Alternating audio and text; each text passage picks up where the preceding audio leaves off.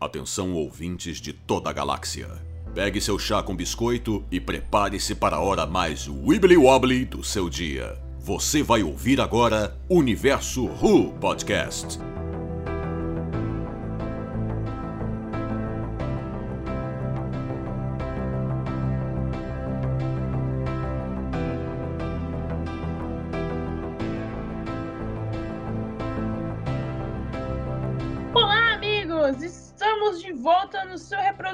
Podcast favorito com mais um Universo Ru Podcast.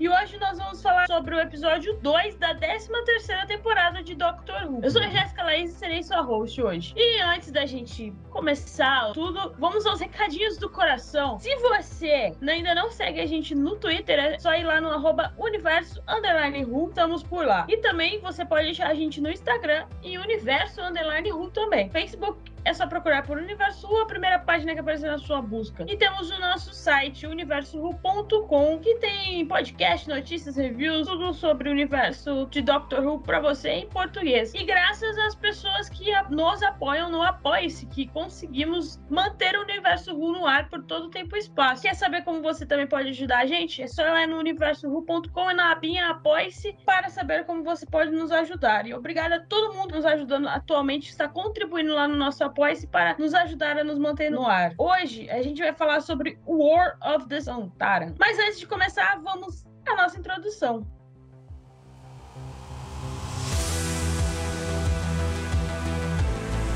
Sometimes men like you make me wonder why I bother with humanity. I. I am grateful that you do.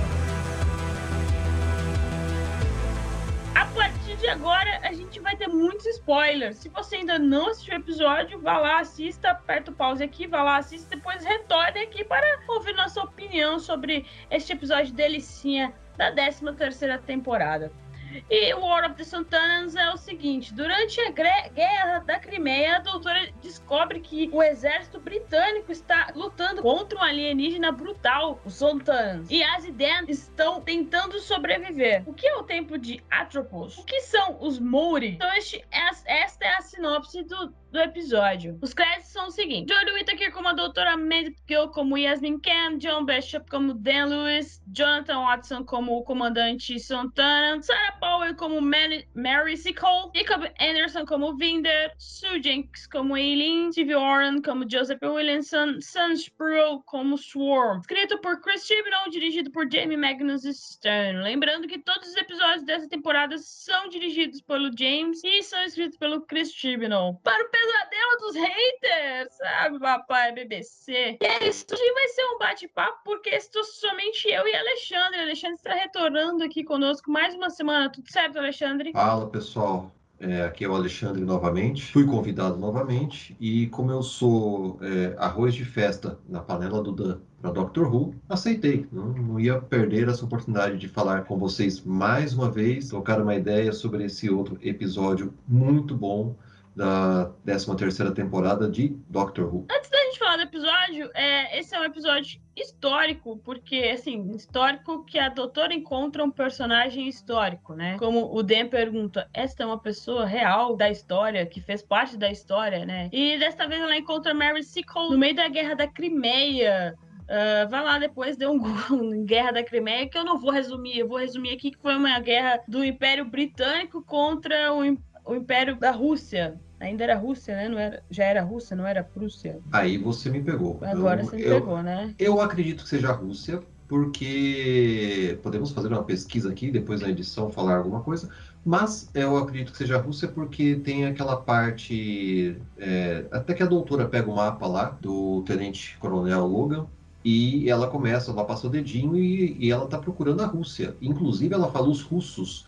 E então acreditamos que seja realmente a Rússia. É isso aí mesmo. É que aconteceu lá no, no sul da Rússia, nos Balcãs. É isso aí. Eles estavam lutando aí. Mas uma curiosidade sobre Mary Jane Sickle, nascida em Kingston em 23 de novembro. Mentira. 23 de novembro de 1805, segundo a Wikipedia. Pode estar errado aí, galera, né? Mas vamos acreditar na Wikipedia. No mesmo dia que Dr. Who nasceu, mas alguns milhões, alguns anos antes, foi uma enfermeira jamaicana dedicada destacada pela sua dedicação pessoal no decurso da Guerra da Crimeia.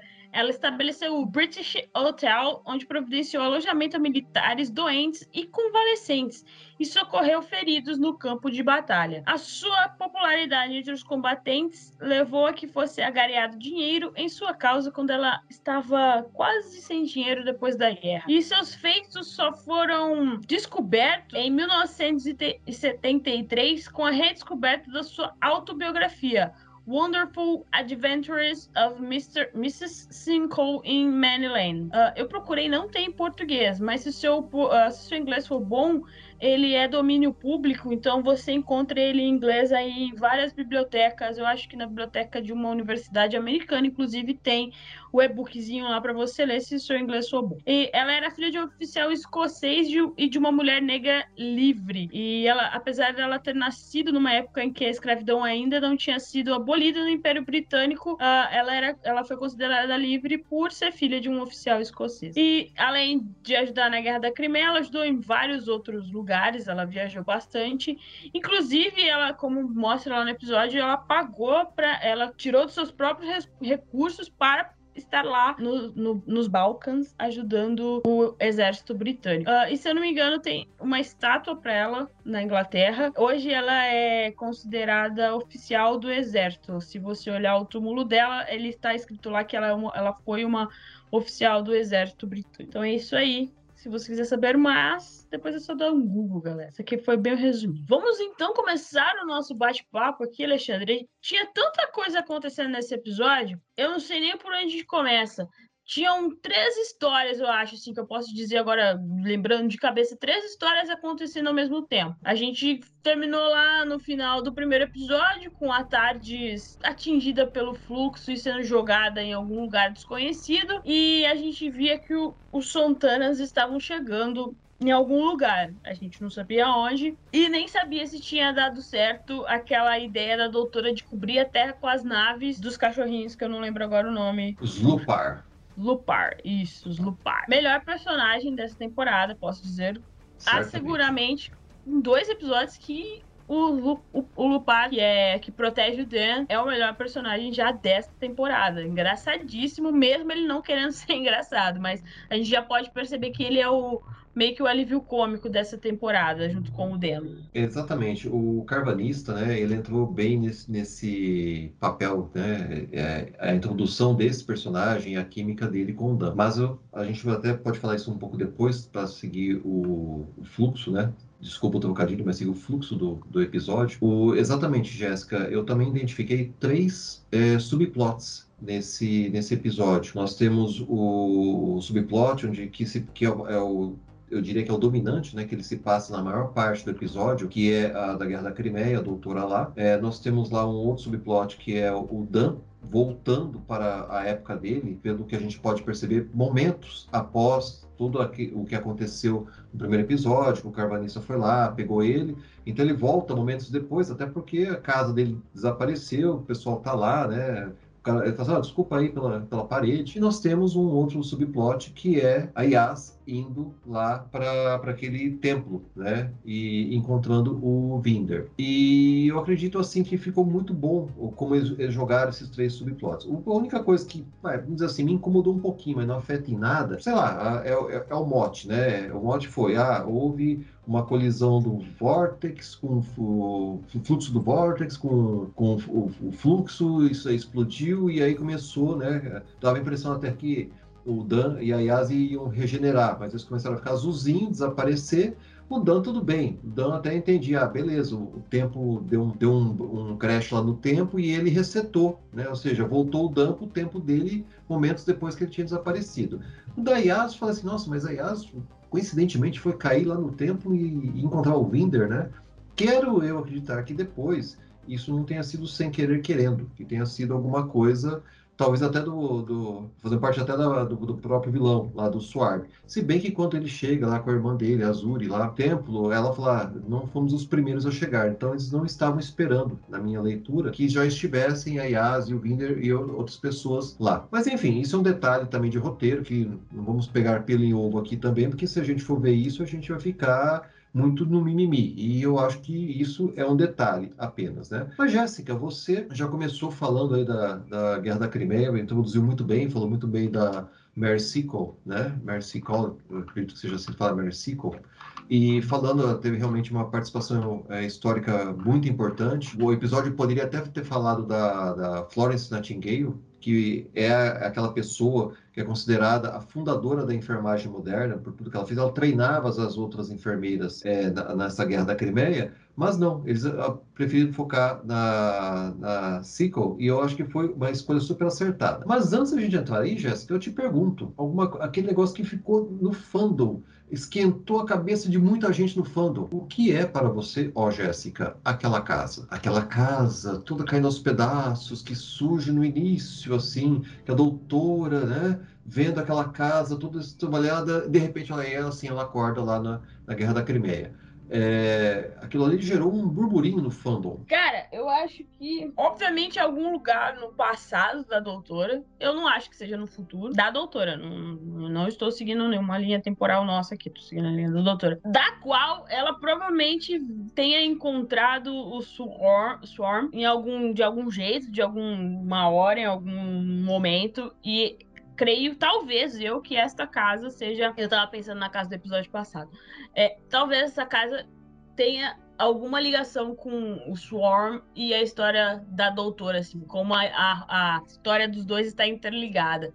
Porque até o Swarm diz pra Yas, lá, pulando um pouco, a hora que eles se encontram no templo, que ele já conhece a Yas e sabe quem é a Yas. E, ele, e a Yas fala assim, mas eu não lembro da gente ter se conhecido. Aí ele ainda fala assim, é, humanos tem uma questão de linearidade temporal muito, muito básica, né? Então, o Tibnon já deixou claro pra gente que ele já encontrou a doutora com a Yas, ou ele está stalkeando demais a doutora, e é isso. E eu acho que essa casa aí que ela tava sonhando, digamos assim, tem alguma coisa a ver com os dois. E você? Então, o que o fandom está falando, né, é, assim, começou a surgir é, bastante é sobre uma tal de é, mansão, castelo de Long, Long, Long Barrel. Eu não, eu não conheço a fundo isso, tá? Aí o, fica aberto para quem conhece mais, eu tenho certeza que tem gente muito mais expert nisso, mas diz que tem alguma coisa a ver com a, a infância né, do, do doutor, da doutora. E como todo aquele plot da Timeless Children está, de certa forma, margeando isso, e aí sim eu também pego um pouco na, no que você falou. O Swarm fala assim, ó, oh, criaturas lineares. Pode ser algo que ele se encontra no futuro, mas também eh, volta no passado da, da doutora, porque Doctor Who brinca muito com essa questão de tempo, que isso que é, para mim é um dos grandes atrativos da, da, série como um todo. Mas essa casa, o pessoal começou a postar a, na internet, nas redes sociais principalmente, é, a casa, né, um desenho dessa casa, e depois apareceu essa casa toda estrambelhada. A minha leitura, eu não conheço a fundo esse é, sobre essa história, parece que é algo do universo expandido. Mas eu vi a foto da, da casa, né, assim, a, a, é uma gravura, na verdade, um desenho, e eu vi, e a gente viu no episódio, isso daí. Considerando todo esse peso né, que essa casa tem a ver com Van, seus primórdios, o doutor, e considerando que a, a Timeless Children, todo esse, isso que o Tibnon está criando tem remete a essa época, eu acredito que sim seja a casa de Long Barrel, essa mansão, Castelo Long Barrel, que seja, e que isso realmente vai voltar, vai ser uma volta mesmo ao, ao, plot principal lá, vamos dizer assim, a main range, para assim dizer, né, da Timeless Children. Então, eu acredito que seja, apesar de não parecer, né, você, o pessoal fala assim, ah, mas não parece com o que está na figura. Ok, né, nós estamos num, mundo e, e, numa, numa época, né, numa, numa, é, numa série, numa temporada em que a BBC está tirando o bolso, né, tirando o escorpião do bolso e gastando a rodo. Então, fez uma casa lá, um 3D, um CGI totalmente caprichado e realista. É, é claro que não ia ficar como o gravura, ia ficar muito melhor. Então isso eu acredito que seja, mas deixamos aí depois aos ouvintes, aos fãs comentarem, porque isso está aquecendo bastante fandom e as pessoas. Mas é isso aí, o que eu tinha que falar da, dessa de Long Barrel era isso aí. Agora, continuando, né, é assim, Jéssica, eu tive algumas coisas que me incomodou um pouco no episódio, mas novamente não é o, o, o, incomodar no sentido de desmerecer, né? Mas você, pensando assim no templo de Atropos, por exemplo, né? Tudo bem, você achou. O que, enfim, o que, você achou, na sua opinião, Jéssica? Teve alguma coisa que de repente deixou desconfortável nesse episódio, que, que cheira algo que de repente só foi jogado ali, tipo, para meio que tirar a atenção, ou não, aquilo ali vai vai se tornar algo depois. Tava falando aí, antes de eu falar do plot, de alguma coisa do plot, falando dos efeitos especiais, né? A gente sabe que por causa da Covid a BBC teve que gravar toda a temporada em estúdio, só em, alguns, em algumas locações no Reino Unido. Só na hora que eles escapam da nave lá do Sontarans, que esquece, faltou, acho que faltou cinco libras ali para terminar. A hora que o Daniel e o Lupar estão caindo da nave. Caindo da nave. Faltaram, Parece um bonequinho, né? Parece... É, faltaram cinco libras ali para a BBC terminar o, os efeitos especiais. Uma guria até falou isso no Twitter é, hoje cedo e eu tava lembrando disso agora. Mas não atrapalha o episódio, só foi engraçado. Todo aquela, aquele malabarismo, toda aquela a grana que eles usaram para fazer as naves por dentro e tudo mais, e as naves por fora no episódio passado. Aí na hora deles saírem da nave, é dois bonequinhos, de dois Power Rangers de, um, de, de 10 pila caindo da nave, assim. Faltou, faltou um bom seis ali na edição final, mas é, só pra gente dar risada, porque é Doctor Who, né? Não, é, e... é, é, é, como é que diz, né? É, se não fosse assim, tivesse um pouco assim de, né? Do, de algo assim é, mais man baby, né? Mais caseiro, né? Mas você lembrou bem isso daí, né? É, eu, eu, imaginava que poderia acontecer alguma coisa assim, vai, vamos pensar num esquema Marvel, né? É, Homem-Formiga, sabe quando você está de longe, dá aquele zoom assim em câmera lenta, aí apareciam os bone... as imagens do, do Carvanice do Dan pulando assim, mas eles mesmos, bem desenhadinho. Mas não, mas apareceu de longe, parecia dois bonequinhos mesmo caindo, né? Tipo assim, ah, joga uns bonequinhos aí de GIF mesmo e tudo bem, né? Acho que faltou realmente isso aí. Bem apontado isso, Jéssica, bem apontado. Eu só, o que me incomodou foi aquele templo, né? O templo que supostamente controla o tempo, né? Tem aquelas aquelas figuras lá, aquelas mulheres que a gente não, não sabe muito bem do que são, uh, de onde vieram, etc., que fazem o templo fluir como deve fluir, digamos assim. Eu acho que para um templo tão importante, eu acho que tinha que ter uma segurança melhor, sabe? Isso daí me incomodou um pouquinho. Como que um. Apesar que a doutora fala que esse planeta aí, que o templo está, ele não existe, poxa, se a Yas e o Vinder foram para lá, e depois o Swarm e a Azuri foram para lá com aquele outro personagem que eu não me liguei muito bem quem era, foram para lá. Eu acho que eles tinham que estar tá meio que, e, e meio que ligados, que tinha que ter uma segurança melhorzinha, além daquele, daquele triângulo 3D que, que ficava protegendo, né? o templo. Sem contar que a gente descobre que o Swarm foi banido ali do templo, né? Então por que, como, onde, quando. Vai ficar aí essa questão aí para os próximos episódios aí dessa temporada.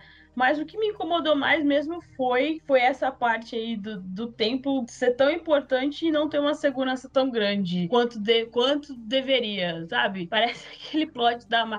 Exemplo, a galera comparou muito Loki. A gente está no ano de 2021 gravando, você que estiver ouvindo daqui 200 anos. Em 2021, a Marvel tem a série Leo Loki, que foi super comparada com Doctor Who. Não sei se você assistiu, Alexandre. A casa lá, aquela, aquela casa do, do, do guardião do tempo lá, que eu não lembro o nome dele agora, é super bem guardada, tem todo um esquema de segurança, não sei o quê. E aí a gente chega em Doctor Who, não tem segurança no templo, meu. Como assim? É, então, é, isso é um, esse é um detalhe que eu não tinha notado. Realmente, eu assisti Loki, né? Também tem toda, toda essa, essa guarda aí. Mas no caso ali, parecia um negócio muito ingênuo, né? Como se, se os, os padres lá, né, os padres não fosse imaginar que seriam invadidos alguma vez, ou até que o próprio Swarm voltaria, né? Então ficou estranho. É... E aí volta aquela questão: por que, que eles estão caindo ali? Por que, que o Vinder caiu ali? Por que, que a Yas foi cair ali? E coincidiu que depois chegou, né? A turma do, do Swarm, né? Aquele, aquele outro que você não lembra o nome, se não me engano, é o Passenger, né? O passageiro. Chegou lá e já chegou botando para quebrar. Mas tem um detalhe que me deixou ainda mais com a pulguinha atrás da orelha, que foi o seguinte: você lembra que do nada assim aparece a, aquele cara que apareceu no primeiro episódio, que é o Joseph Williamson, né? Que ele era um filantropo e tal, que ele é de Liverpool, mas de 1820. Né? Tanto é que ele começa a conversar com a IA sobre isso.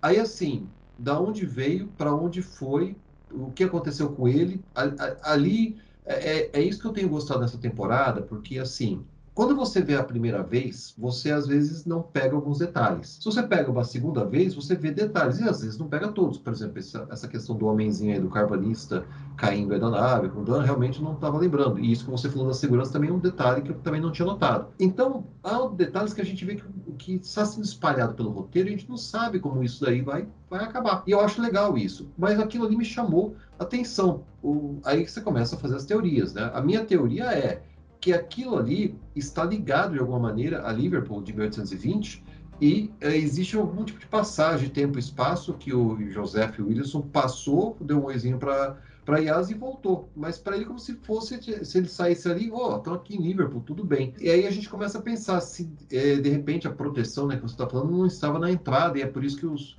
os triângulos lá se sentiam protegidos. Enfim, é mais uma das milhares de perguntas que ficam no ar. Mas esse, essa questão de se juntar no templo, eu, uh, a gente vai ter um. Na verdade, quando a gente começa a assistir o episódio, né, não, vamos, não vamos antecipar muito, que a gente está numa sequência linear para falar do episódio, mas lá no final a gente vê que tudo acaba se tendo um desfecho ali, ou seja, o cliffhanger da, desse episódio é justamente aquele templo, então não estava ali à toa, né? Se a gente pensar em termos de roteiro. Mas realmente tem algumas coisas que foram colocadas ali e que só vão ser explicadas certamente nos próximos episódios. E o Lucas chegou, o Lucas tá meio atrasado, mas a gente só tá falando aí faz uns 10 minutinhos, dá pro Lucas Nossa, me desculpa, conversar com a gente. Não previ esse atraso, me desculpa. Já sei, Lucas, foi o fluxo te pegou e te jogou lá do outro lado do universo e você tem que voltar a pé. É isso, né? É, tipo isso, é. Eu, eu tava no templo de Atropos, gente, desculpa. E aí, Lucas, a gente tá falando aqui, por enquanto, de alguma coisa que você, nesse episódio, te incomodou um pouco, assim, que, que você olhou e falou assim, hum, ah, isso aí ainda tá meio mal explicado, ou foi só jogado. Pra você, teve alguma parte aí que você ficou meio com o pé atrás aí desse episódio? Então, eu vou mandar real. Não, não, pra mim esse episódio foi bem sólido, na verdade. Acho que a única coisa que incomodou mais ou menos é o passageiro ter aparecido do nada. Mas eu tenho uma teoria para ele, vou deixar pra hora das teorias. Mas é, o passageiro ele materializou na história do meio do nada e ficou por isso, mas, tipo, é parte do mistério, então, tipo, eu tô me conformando. Mas fora isso, não, realmente não. Pode falar a tua teoria. A gente tá, hoje a gente tá só nos bate-papo aqui. Pode, a gente não tá seguindo ah, nada linear, não. Pode, é, realmente fala aí na teoria. O Carlos já falou lá pra Yas, vocês são seres lineares, não queremos ser ofendidos dessa maneira. Então, Vamos lá, coloca, já aproveita que tá embalado e manda ver. Beleza, então. Pra mim, o passageiro é a, é a amizade colorida lá do Dan, é, é, Dai, né? Não lembro qual é o nome dela, Diane. Que ela foi abduzida pela Azur no final de Apocalipse, de Apocalipse Halloween, né? E ela não apareceu mais e ele apareceu. Hum. Análise, sabe? Eu acho, eu acho que é ela, eu acho que ela tem a ver alguma coisa. Acho que o envolvimento dela é, tá sendo ocultado e o passageiro é, a, é, o simbolismo disso. Acho que debaixo dali acho que vai ter, sei lá, tipo uma situação meio River Song final da sexta temporada, que ela tá presa, tipo, dentro de um traje assim, ela tá lá pra cumprir um papel. Agora a gente vai descobrir qual que é. É a minha teoria sobre isso em específico no momento. Eu ia ligar o ventilador, mas tá fazendo muito barulho. Tive que desligar. Vida do pobre não é fácil. Patro...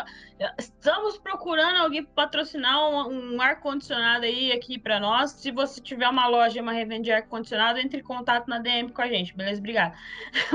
Opa, você também, viu? Né? também, ó, eu tenho contato com um editor do exterior, só fala comigo.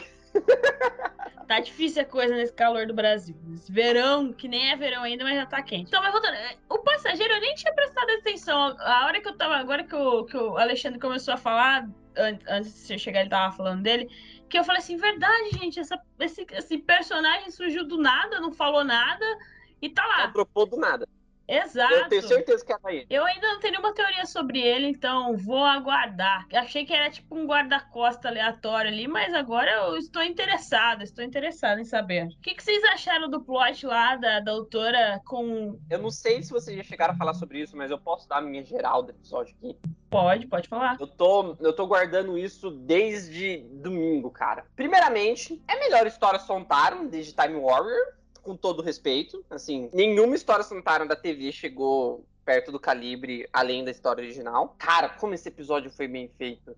Acho que a, a, a sacada de ter dividido cada companion, né, tipo, é, num lugar diferente para bater a trama pra frente, enquanto a doutora tava lá no solo, assim, é, eu sei que é meio abre e fecha aspas genérico, né? Ah, divide o grupo para poder, né, cada um fazer alguma coisa.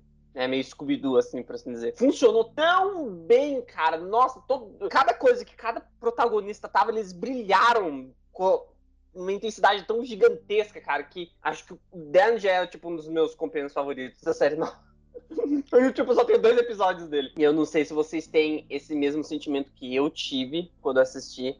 Mas quando. Parece que, tipo, toda cena que a Jodie Whittaker aparecia, eu não sei se era porque tinha Companion junto, ou porque eles tinham que mover a trama com todo. com, com a trupe toda reunida, etc. Não sei se é por causa dela ter feito isso solo, tipo, da parte lá da Mary Seacole é, ser toda focada nela, etc. Mas Jesus Cristo, foi a melhor.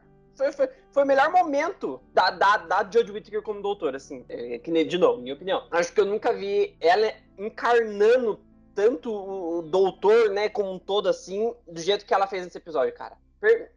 Assim, ó. Vou fazer o chef kiss aqui, pena que vocês não podem ver. É, chega até a ser previsível a nota vou dar pra esse episódio. Mas assim, Shibno, parabéns. Você fez. Você, você conseguiu fazer o melhor episódio seu até agora. É, é o que eu tenho para dar nessa geral aí. Eu acho que você falou bastante coisa, Lucas. Eu vou só. Na verdade, assim, fecho com o que você falou e eu destaco a parte da, da Jory. Essa divisão de subplots, né, nós estávamos aqui, eu e a Jéssica até comentando um pouco antes de você chegar, é, ficou bem harmoniosa. E o, o subplot principal acabou sendo da Guerra da, da Crimeia. E isso deu total liberdade, aí vamos falar da atriz Jory Taker, atuar. Ela conseguiu realmente, como você falou, encarnou o doutor, ela estava livre, não que ela. Como é que eu vou dizer? Parece que quando ela está com o companion, parece que ela tem que aquela necessidade de interagir, né? Porque tem que fazer às vezes algo com a Yas ou até mesmo com o Dan. Mas ali tudo bem. A, a Mary acabou sendo a companion de ocasião, né? E, e, e, a, e a química entre elas, e aí eu não digo somente da doutora, né? Da da Jory, né? Mas inclusive com a própria a, a atriz que faz a, a Mary Sequel, Uh, a Jéssica até falou o nome agora há pouco, uh, depois a gente até. A, a, eu lembrei, a Sarah Powell ficou muito boa. Então, ou seja, apesar de, dela ter uma interação e aí com outros personagens, mas ali ela falou assim: opa, aqui é, eu sou a protagonista com P maiúsculo. E ela dá um show mesmo, ela é muito segura, ela pega, ela dá inclusive a cadência e ela dá inclusive o ritmo para aquele subplot e para o episódio como um todo, que é intercalado hora ou outra lá com o Dan, tem né, os pais dele que surgiram também. Quero acreditar que não vai ser uma coisa somente nesse episódio, né? Eu acredito que ele vai eles vão aparecer mais para frente, porque foi muito bem introduzido. Ora a Yas lá com o Vinder, mas o, o subplot principal mesmo, que é o da doutora, ela ali domina. Eu fecho com você, ela uh, dá um show, uh, dá uma interpretação assim ótima, momentos cômicos, momentos sérios, momentos tristes e ela dominou mesmo a cena. É, realmente, eu acho que era a liberdade que todo mundo queria que ela, que ela visse. Como já aconteceu com outros doutores, né? Que às vezes eles têm que estar em situações sozinhos, né? Sem compênio nenhum e aí acabam dominando mais a cena. Não sei por que isso acontece. Não, você tem que dizer muito parabéns, Jory Whittaker, quem assistiu a série do Tibnon lá, que eu nunca lembro o nome, Broadchurch. Broadchurch. Essa mulher é capaz há muitos anos. E Doctor Who, ela já vem mostrando aí, dando as suas doses de atuação. Mas nesse episódio ela estava sensacional, não tem nem mais o que acrescentar aí. Vocês já falaram exatamente tudo que tinha que ser falado a respeito dela. Só digo meus parabéns aí, M-Tape para Jory Whittaker, que no M, né, ele não aceita muitas séries britânicas se não for da Netflix, né, mas tudo bem. Mas aí tamo, temos o M-Tape, podemos dizer que esta, este episódio foi M-Tape de Jory Whittaker. Se esse episódio foi assim, imagina o episódio de despedida dela, meus amigos, imagina. E muito bem bolado, a Guerra da Crimeia o tempo ter sido todo embolado lá, tanto que os Sontarans estavam aí há muito tempo já na linha do tempo, segundo a Mary Sickle e o capitão lá, que eu não lembro agora o nome. Só que no mundo, no, no, nos dias atuais, eles apenas tinham chegado aqui há três dias, foi isso que os pais do Dan disseram para ele, né? Três dias aí. Uh, mas foi muito bem explorado. A doutora, naquela. Quando ela viu que o, o capitão do exército ia cometer. Cometeu, né? Um genocídio aí desnecessário. Eu achei que ela ia tacar ele em algum lugar, né? Mas ela foi boazinha demais ainda com ele. Mas foi o momento mais doutora que ela já teve aí nessas três temporadas aí. Uh, me lembrou muito Peter Capaldi, saudades. Inclusive, me lembrou Peter Capaldi e muito Matt Smith também, né? Saudades também. Saudades dos meus ex. Mas aí, cara. Não tem nem o que dizer dela nesse episódio. Ela tava sensacional, tanto nas nuances em que ela pareceu tinha que parecer não tão preocupada, e mas ela só investigando o que estava acontecendo, tentando ligar os pontos. Foi sensacional. Eu gostei muito dela ter só a Mary Seacole lá como companion e ela estar longe tanto da Yas quanto do dentro foi, foi muito bem sacada aí do Tibnon. E eu acho que os Sontanas eu também não teria que falar. Foi um episódio sensacional deles.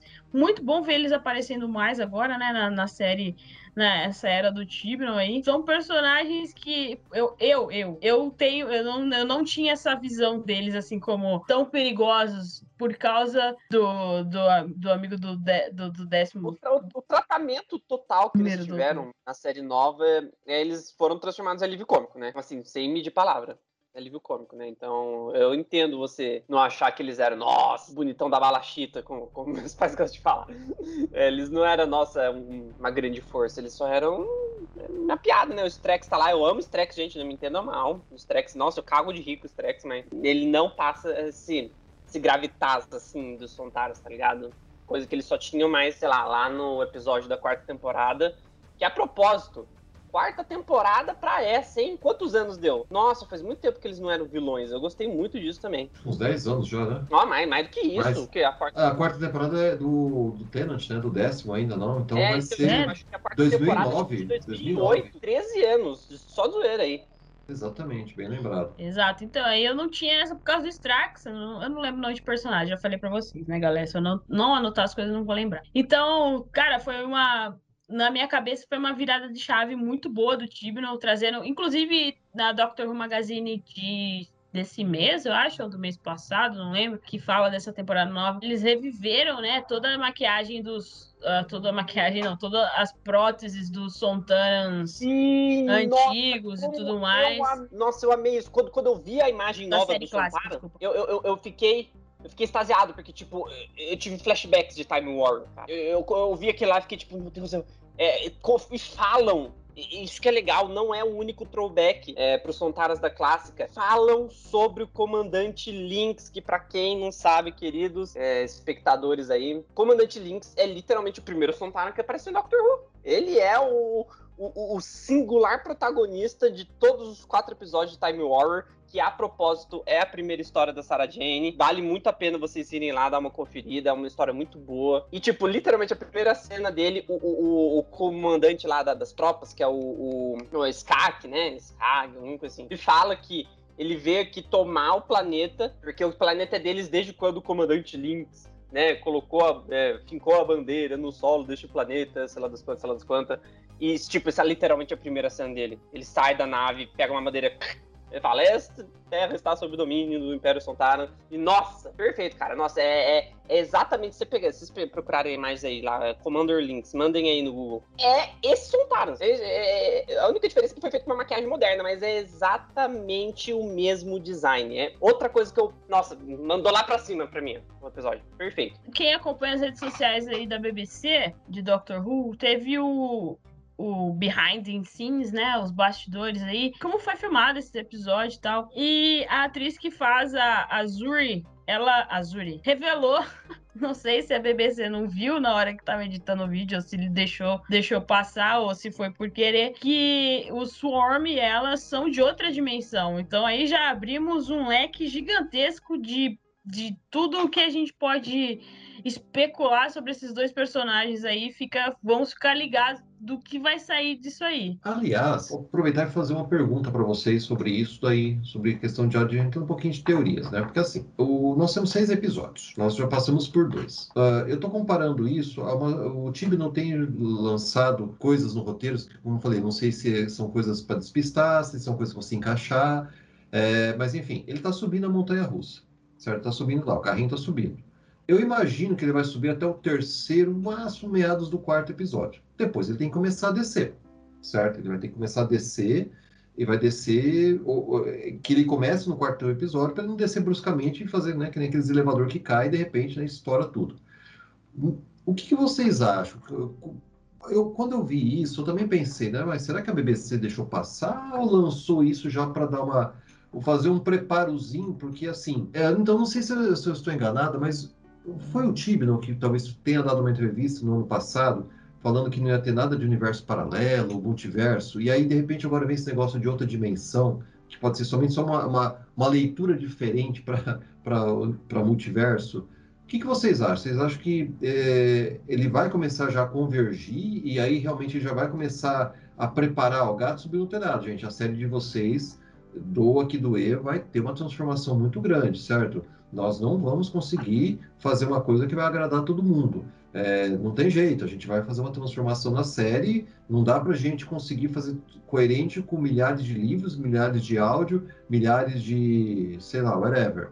O que, que vocês acham? Que essa que as coisas já vão começar a se encaminhar agora para um desfecho e que isso vai ser um negócio assim que vai realmente abalar as estruturas ou não, que isso daí ainda vai demorar um pouco e no final das contas talvez não tenha um desfecho inclusive nessa temporada. Só para exercitar um pouco a parte de teorias. Então, esse foi um questionamento muito bom, Alexandre, porque é, por, por, mais que há um, um, showrunner fale uma alguma coisa, deixe de falar outra, etc., a gente nunca realmente sabe qual é a, a, a profundidade das intenções dele, tipo, se eles estão simplesmente mentindo, ocultando informação, etc, etc.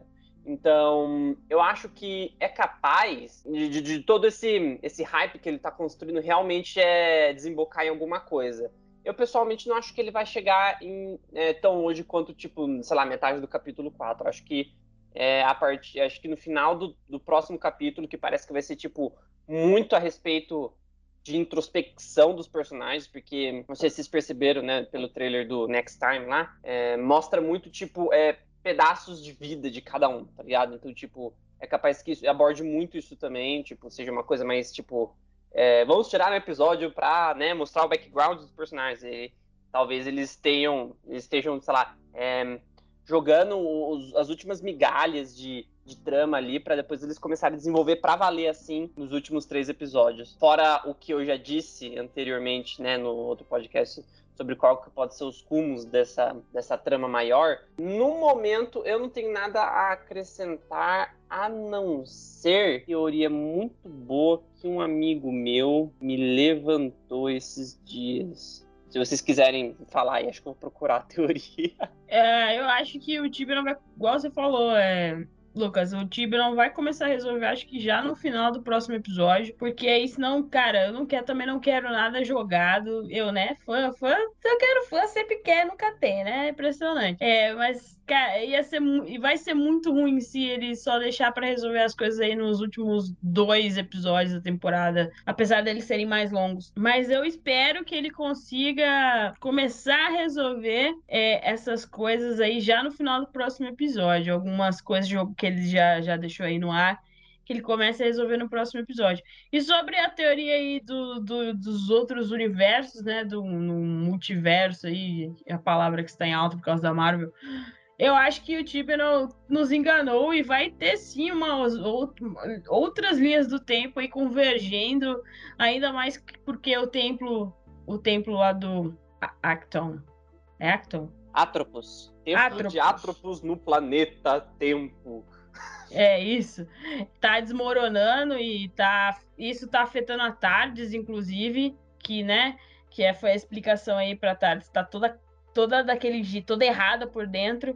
Então, eu acho que vai ter linhas do tempo se cruzando sim, e o Tibi não só enganou a gente na, nessas entrevistas dele que ele tentou desviar. Eu acho que ele só tá tentando desviar.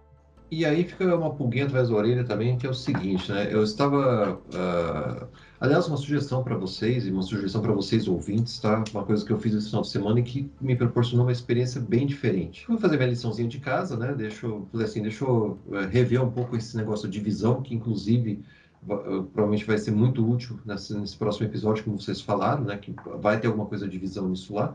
Fui rever Fugitive e The Timeless Children. Quando você assiste esses episódios juntos, e aí se você tiver um tempinho para colocar no meio, sei lá, é, a Vida Diodati E o, o, o primeiro do, do, arco final, que seria a Ascensão de Cyberman, é que eu fui só nesses dois que eu estava sem tempo. No, fui no último da, da, da, última temporada, que é uh, Timeless Children, e fui no onde tudo começou a, a reviravolta do Doctor Who, que foi em Fugitiva.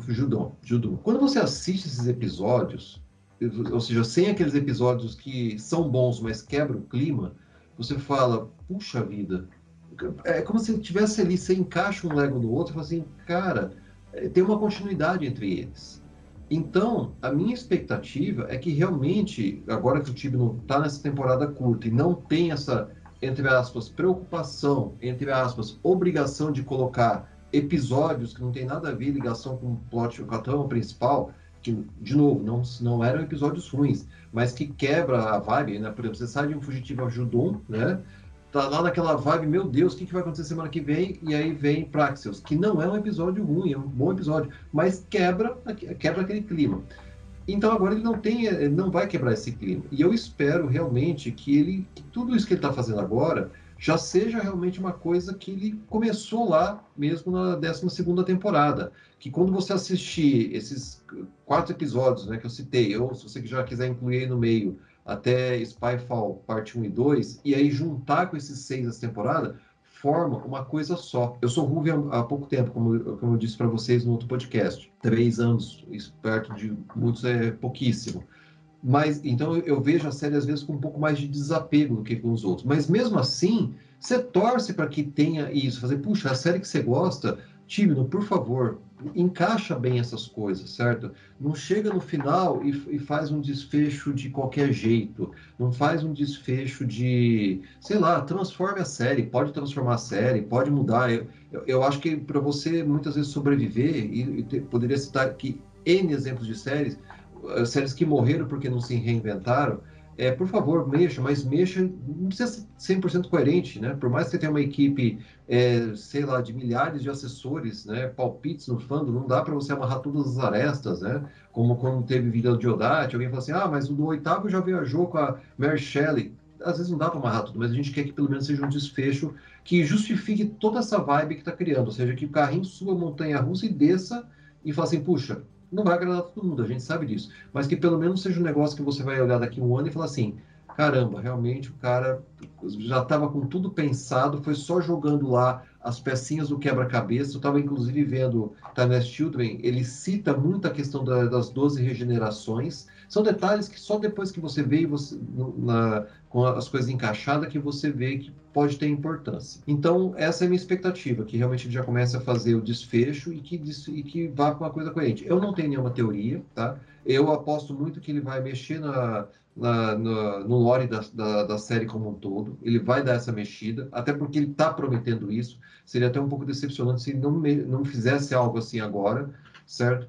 Mas eu não, não quero arriscar nenhuma teoria, porque, como diz, né, eu prefiro me, não, não elevar as expectativas. Enquanto isso, Lucas, você achou aí o que você estava procurando? Então, eu achei. É, não é uma teoria que um amigo meu me disse, na verdade é uma teoria que eu vi nas interwebs, eu achei perfeita. E se o fluxo não for tipo um apocalipse, e sim uma ocorrência natural do universo. Por exemplo, toda vez que a linha do tempo é muito alterada ou ela sofre grandes alterações muito, é, muito pesadas ou alguma coisa assim, toda vez que isso acontece, o universo ele naturalmente se reseta, ele naturalmente volta pro, pro, pro modelo original de fábrica, por assim dizer. É um evento que altera muito a realidade, tanto que tem gente de outras realidades entrando nesse, nesse balaio de gato aí. Daí a gente fica com esse com essa pulga atrás da orelha, né? Tipo, e se na verdade a gente tá interpretando errado o que tá acontecendo com o, universo? E se é, tecnicamente é, ele esteja é, engolindo né, o universo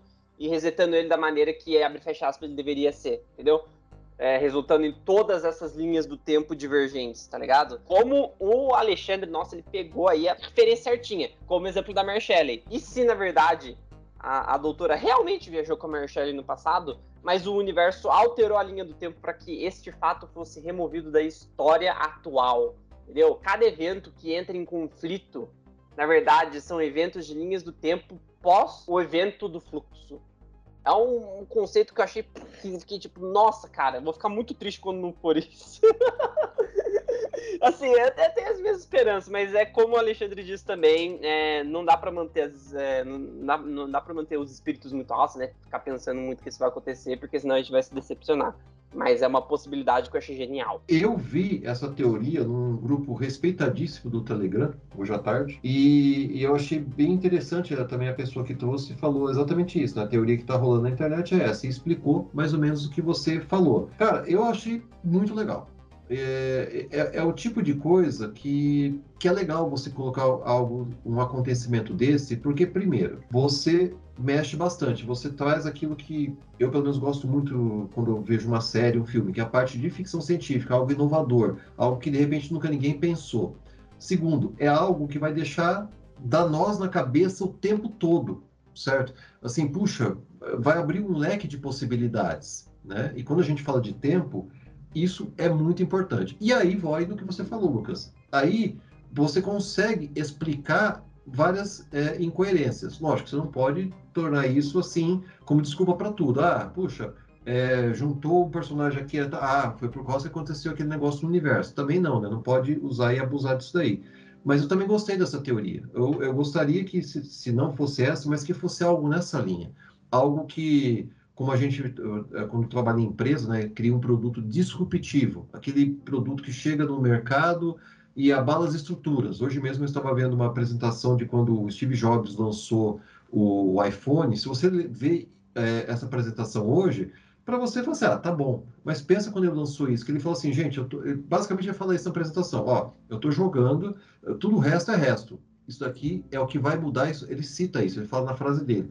É, vai mudar a história do telefone. E mudou. Então foi disruptivo. E, e eu gostaria de ver um algo disruptivo em Doctor Who, algo que mexesse. E como qualquer coisa disruptiva, né, tem gente que vai se incomodar, tem gente que não vai aceitar. O próprio Jobs, nessa mesma apresentação, ele fala: você tem que ter coragem para, para mudar. E a gente pode trazer isso para o entretenimento também. Você tem que, o Tibno, ele está demonstrando, por isso que eu, por favor, Tibno, não, como diz assim, não derrapa na curva final, né? Não vai no guardrail, né? Faz bonitinho aquela curva, né? Como diria aquele narrador. Ele usa toda a pista, usa toda a pista na, na, na, na volta final para chegar em primeiro e chegar bem. Nós, fãs, agradeceremos muito, eu, pelo menos particularmente, agradecerei muito se você for disruptivo e trouxer algo novo para a série. Uh, não porque é Doctor Who, mas porque justamente dá uh, uh, o status que essa série merece como a melhor série de ficção científica. Teorias, teorias e mais teorias.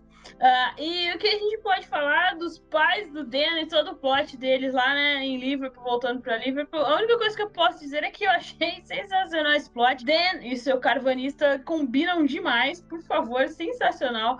Aquele, um, aquele mau humor Inclusive, do carvanista. Isso me lembra de um meme que, tipo, é, é o Dan quase sendo executado pelos Sontaras, e o carvanista, tipo, tatu está assim. Gente, é, esse, esse plot do Carvanista é assim. É, bom, os pais do Dan entraram muito bem. Eu até falei, espero que eles voltem, né? É uma das coisas que faz, me, me faz amar essa série. É muito Doctor Who. Cara, você não vai usar, independente de ser uma arma, você poderia usar, sei lá, um recurso, tal, tal, tal. Não, você vai usar uma panela para derrotar um alienígena. Cara, isso é muito Doctor Who. Uma coisa que eu gostei nesse episódio, e que assim, né, quando o pessoal tá pedindo lá na, na, na internet, né, nas redes, por favor, um spin-off para ontem do, do Carvanista e do Dan. Quando você vê isso, você fala assim, ah, puxa, o pessoal está empolgado. Mas depois desse episódio, não. E uh, começou a ter uma química entre os personagens muito legal.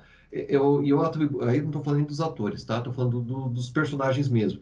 É, naquele momento em que um salva o outro, até ele fala assim, puxa, que arma ridícula essa sua panela. Né? Aí ele fala assim, ah, quem fala? Alguém de orelhas caídas.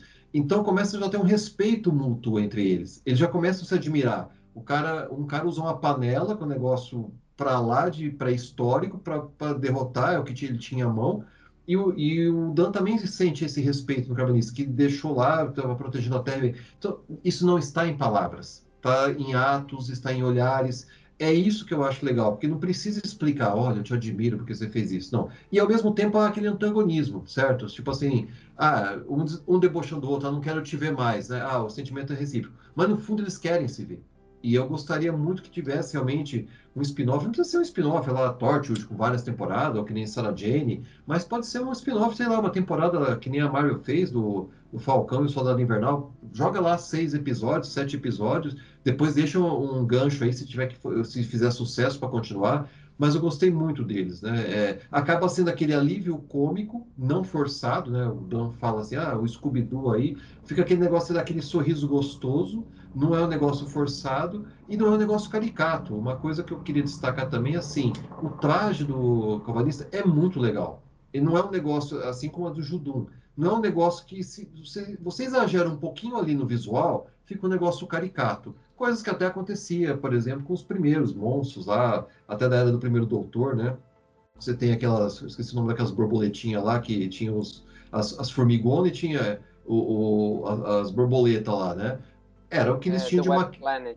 De Web, The Web Planet, que eu esqueci o nome. É, os, os Zarbia é a formiguinha, e tem lá o Menófita. Sarve, assim. as formigas e o, o, as mariposas gigantes são os Menoptera. Menoptera. Então, assim, ali pelo recurso de maquiagem da época, acabou ficando quase parecendo a Vila Sésamo, né?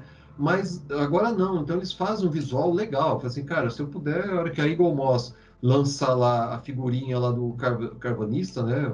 Tudo bem que eu vou ter que usar dos meus agentes internacionais para ver se para mim, porque para chegar aqui importado vai custar um rim. Então, é, eu gostaria muito de ter. Então, eu, eu gostei muito. Sinceramente, estou gostando muito deles. E agora eu sou aqueles que engrossam a, a fala das redes. Eu quero um spin-off com o Carvanista e com o Dan. E a doutora deixando o Dan para resolve aí, meu, resolve aí que o negócio está complicado, resolve aí que daqui a pouco a gente se encontra. ah, isso foi sensacional. Ah, galera, eu acho que é isso, né? Deu, né? Já tá gigantesco já esse episódio. A gente, é, a gente não precisa dar nota agora? Calma, filho, calma. é, calma. Primeiro tem os patrocinadores. Calma, já chega oh, aí. Maravilha, hein? Quanto como ganha comissão aí? não, deixa eu só falar. Não, então acho que é isso, né, galera? A gente acho que não. Agora é só aguardar o próximo episódio aí já a pena que a gente fica naquele cliffhanger, aí a BBC vai lá e solta o, a promo do próximo episódio, e que a gente vê que vai ficar bem no final. Então é sacanagem isso aí, né? Mas vamos aí, aguardar os cenas dos próximos capítulos. Então, Alexandre, de 0 a 5, que nota você dá para esse episódio? Olha, minha nota não poderia ser outra, é 5. E, e eu falo isso depois de assistir pela segunda vez, porque é assim, quando a gente assiste pela primeira vez, você tá naquela ansiedade. Ah, o que, que, vem depois? O que, que, vem na próxima cena? Ah, eles estão nesse lugar tal. Imagina que você, como se tivesse, sabe, aquela fome, né? aquela ansiedade, né? Eu, pelo menos, quando fico ansioso, eu, eu, eu não sou chocolate, mas se tiver um chocolate, uma barra de soufflé, ou qualquer outra barra de chocolate aí na, aqui em casa, eu vou lá e mando para dentro. Então, quando você assiste a primeira vez o episódio, é isso. Você quer consumir muito rápido.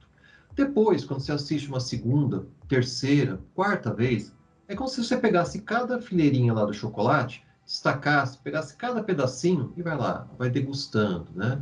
Então, quando eu assisti pela segunda vez, eu pude perceber e aproveitar essas fileirinhas, porque uma coisa eu te digo, o episódio entregou muita coisa em um tempo muito pequeno, certo? Se você comparar tudo que foi entregue, é muito pequeno. Você teve a parte histórica, né, que ela acabou ficando como pano de fundo, mas mesmo assim foram introduzidos personagens, né, os personagens históricos, os acontecimentos, os detalhes importantes da Guerra da Crimeia, né, com, de, com um destaque muito justo para essa grande mulher que foi a, a Mary Seacole, e que, ela, como você mesmo disse, né, Jéssica, ela ficou desconhecida por décadas, né, e só postumamente é que o legado dela foi descoberto e foi reconhecido. Então, o, o, o, roteiro joga essas partes históricas, mas não como uma, os roteiros antigos de Doctor Who, onde você tinha a história e tudo girado em, torno da história. Não, a história é pano de fundo e mesmo assim é contada. Hoje mesmo, a BBC, né, como você disse para quem acompanha as redes da BBC, ela lançou tipo um trailerzinho onde ela, ela pensou justamente as partes históricas do, do, do seriado e compilou, do, do, seriado, do, do episódio compilou e colocou lá para você ver e você vê realmente, você aprende um pouco de história ali, né? E como eu disse, a Sarah Paul, ou a, a Sickle e a, a Jodie a doutora, fizeram um dueto muito bom ali. Outra coisa, conseguiu encaminhar bem os vários subplots do episódio. Teve cadência, teve ritmo, teve momentos de humor, teve momentos bons, teve momentos tristes. Conseguiu eh, lidar bem com tudo isso daí. Continuou o desenvolvimento dos personagens, né? O Dan, o Carvinista, como a gente acabou de falar, a própria Azura, o Swarm, né? Talvez o Vinder tenha ficado um pouco aquém, né? É, talvez não deu para desenvolver muito o personagem dele nesse episódio, mas tudo indica que no desenrolar dos capítulos ele vai ganhar mais espaço para se mostrar e eu acredito que ele vai ter algo decisivo aí na trama, senão não teria sido introduzido por qualquer coisa. Introduziu os pais do Dan, como a gente viu, todo mundo gostou, né? E eu também acho que não foi à toa colocou mais umas pecinhas do quebra-cabeça, né? Aquela casa que a gente falou no começo, é, aquele o Williamson aparecendo e subindo, né? É, esse passenger que veio do nada pode ser mesmo a, a Dai, o pessoal está falando bastante, eu também acredito. Enfim, jogou algumas pecinhas lá que depois tem que começar a encaixar. Teve os seus momentos de fanservice, né?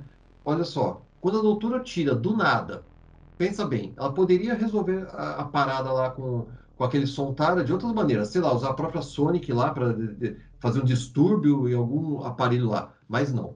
Ela tira do bolso um Stilink. Cara, isso é muito segundo doutor. Isso é fanservice. Ela, o segundo doutor tirava milhares de coisas do bolso. Tirou já diapasão, já tirou estetoscópio, né? O doutor tirou estetoscópio, tirou uma vez para explicar magnetismo pro Jamie, não me lembro qual episódio, ele tirou uma, um imã, tirava bolinha de gude, enfim, ela do nada, você vê essa cena é muito engraçada, é um fanservice, ela tirou assim um estilingue mini pá, dispara. Isso, ó, isso é, é muito, é muito doutor para mim. Nossa, isso aí foi, foi fantástico. E outra coisa, não precisava, tá?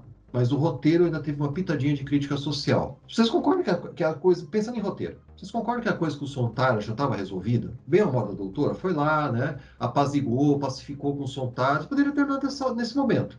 Ela, aí já ia ser, terminava, despedia da Mary e voltava lá, né, pela tarde, estadinha, está agonizando, que é um outro ponto que eu acho legal, a tarde está mais humanizada, você começa a ficar com dó dela, né, mas não, vai lá o Tenente Coronel Logan e bota fogo no parquinho dos Sontaras e acaba com tudo. E aí a doutora solta uma frase que me marcou muito. Eu vi essa cena umas duas ou três vezes. Ainda mais pela expressão de nojo e revolto que, é, que a doutora faz. Eu fiz até questão aqui de até escrever a frase que eu achei muito essa frase. Às vezes, homens como você me fazem pensar por que ainda me importo com a humanidade. Esse momento para mim, eu falei, nossa, gente, é, é, é, é isso que a, a série é fantástica. Quantos de nós já não vimos cenas revoltantes assim? Quem nunca já não pensou assim, né? E por fim, eu quis enfatizar uh, no início aqui da minha nota que foi entregue muita coisa e não o Chibnall entregou muita coisa. É normal a gente falar, né? É, o Chibnall entregou isso, entregou aquilo, mas eu queria destacar o seguinte: é, quando você degusta né, esse episódio, você começa a ver as partes dele, você vê que é um verdadeiro trabalho em equipe desde o Chibnall, passando pelo diretor, né, que foi o grande eh, Jamie Magnum Stone, passa pela atuação de todos os atores e atrizes. Você tem as equipes técnicas de efeitos especiais, você tem os figurinos, você tem os cenários, você tem a maquiagem, você tem a pós-produção, você tem, inclusive, o pessoal. A BBC tem investido muito na parte de, de, de marketing. Então, isso também colabora, porque enquanto a gente está aqui no gap entre uma semana e outra, está lá a BBC fomentando. Então é um verdadeiro trabalho de equipe. Entregou muita coisa. E eu vou recomendar a quem estiver nos ouvindo, vai lá, veja de novo. E se possível, coloca lá o seu fonezinho de ouvido para ver um outro ponto altíssimo desse episódio e do outro também. A trilha sonora, assinada pelo nosso grande Segum Akinola. Eu vi na internet, nas redes, elogiarem do primeiro episódio, Aí daí, quando eu fui é, rever o episódio, coloquei o fonezinho de ouvido e comecei a prestar atenção na, na trilha. Gente, é maravilhosa.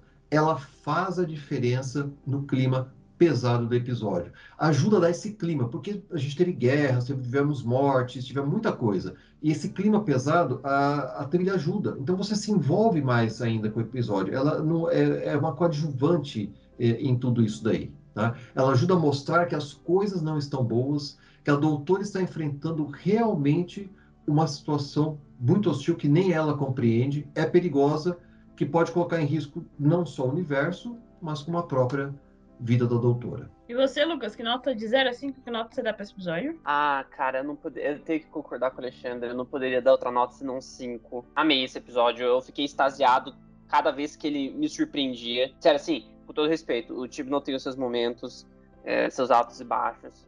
Mas eu não esperava nada desse gênero dele. Eu realmente fiquei extasiado. Cada coisa, cada é, cena que a, que a Jojo Whittaker mandava melhor atuação de doutora dela a cada vez que a trama lá do, do templo de Atropos é, avançava mais um pouco, ficava tipo, nossa, sabe? Tipo, o cérebro ia parar no teto.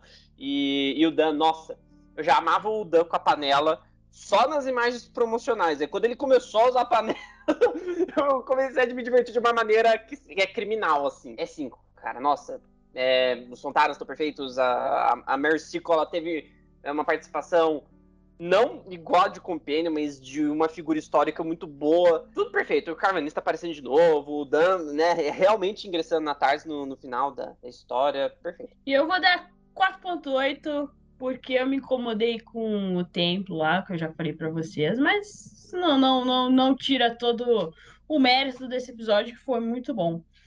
E é isso então, galera. Ah, muito obrigada, Alexandre. Aí, deixe suas redes sociais, caso a galera queira te achar por lá. Bom, eu tenho o Instagram, que é @deusajute. Eu tenho também é, o Twitter, que é @adeusajute. Sou, tô por aí, pode trocar uma ideia comigo. Como eu disse, eu sou sigo mais do que sou seguido, mas estou sempre aberto para falar do Doctor Who. Aliás, Jéssica, eu, eu me recordei há pouco que o João Marcos né, fez uma, uma ação ano passado de, de fanart do Dr. Who e lembrei que eu já colaborei indiretamente com o site do Universo Who, porque está lá o meu, minha fanart feita o ano passado. Então também se quiserem ir lá é, no site, ver essa fanart lá no, no site do Universo Who e por favor desfrutem do site do Universo Who, a quem eu agradeço todos os dias e todas as noites ao Papai do Céu por vocês existirem, porque se não fosse vocês, eu não teria descoberto a série clássica. Estamos aí para ajudar o Ruvian brasileiro a aprender mais e mais sobre é, toda essa história aí que o Dr. Who tem. Lucas,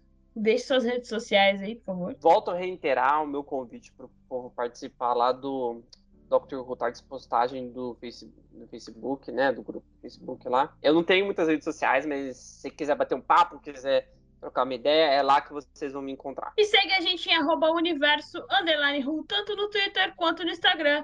Uh, procure a gente no Facebook como Universo Ru e também o nosso site universoru.com, como o Alexandre já falou. E também, se você quiser nos ajudar a nos manter no ar por todo o tempo e espaço, estamos lá no Apoia-se, só procurar o Universo Ru e dê sua contribuição para que possamos continuar mais, por muito mais tempo no ar. É isso, galera. Muito obrigada a todo mundo que ouviu até o final. E na sua, até o próximo episódio no seu reprodutor favorito de podcast.